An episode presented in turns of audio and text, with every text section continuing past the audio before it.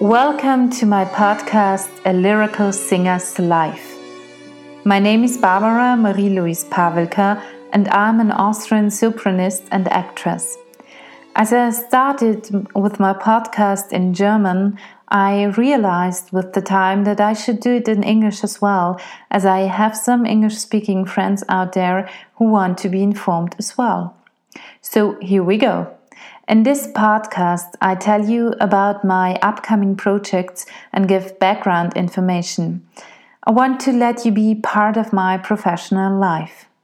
I'm going to give some information about the productions I'm in. There are surely some people who would like to know more about a piece, an opera, or a lied, where an aria comes from, what it's about, who's the composer, when it was composed, and thousand other questions like these. Maybe some of you are interested in classical music but never dared to dig into it because they thought it's just for the elite. Maybe they think, well, I don't know so much about classical music and surely not about opera, lied, or oratorio, operetta, and what else there is.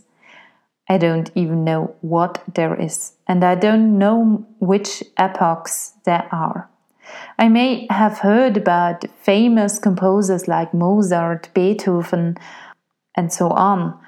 That's why I thought I would like to do a podcast about it to take off the anxiety.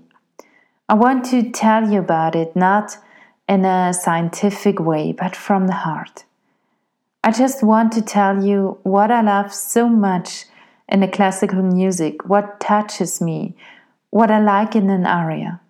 When I, for instance, study an aria and I find a passage where I think, oh gosh, that was so beautiful, that just expresses everything perfectly to the point, then I want you to be part of it. Did you maybe get a hint why I'm a sopranist? I will also do interviews with colleagues that I work with and appreciate a lot. But now, enjoy a little passage of a lied.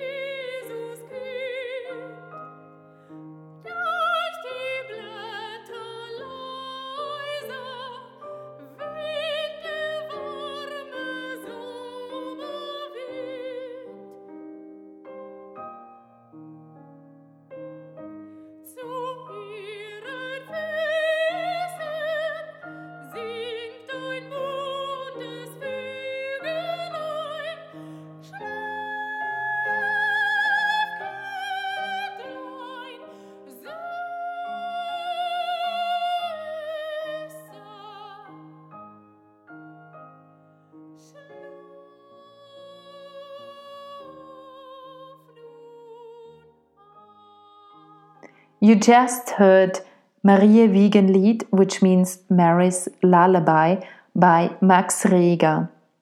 I love this piece, and it's from my CD, from my Christmas CD, Entre le Boeuf et l'Âne Gris.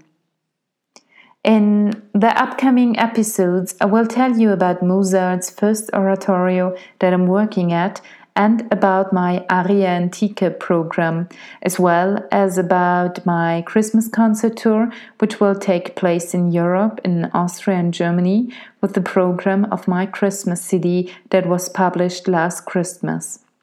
You will hear about it.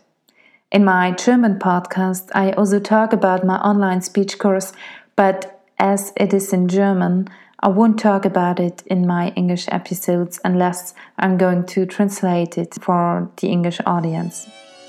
But for now, I wish you a wonderful evening, good night, or a wonderful morning whenever you're listening to this podcast.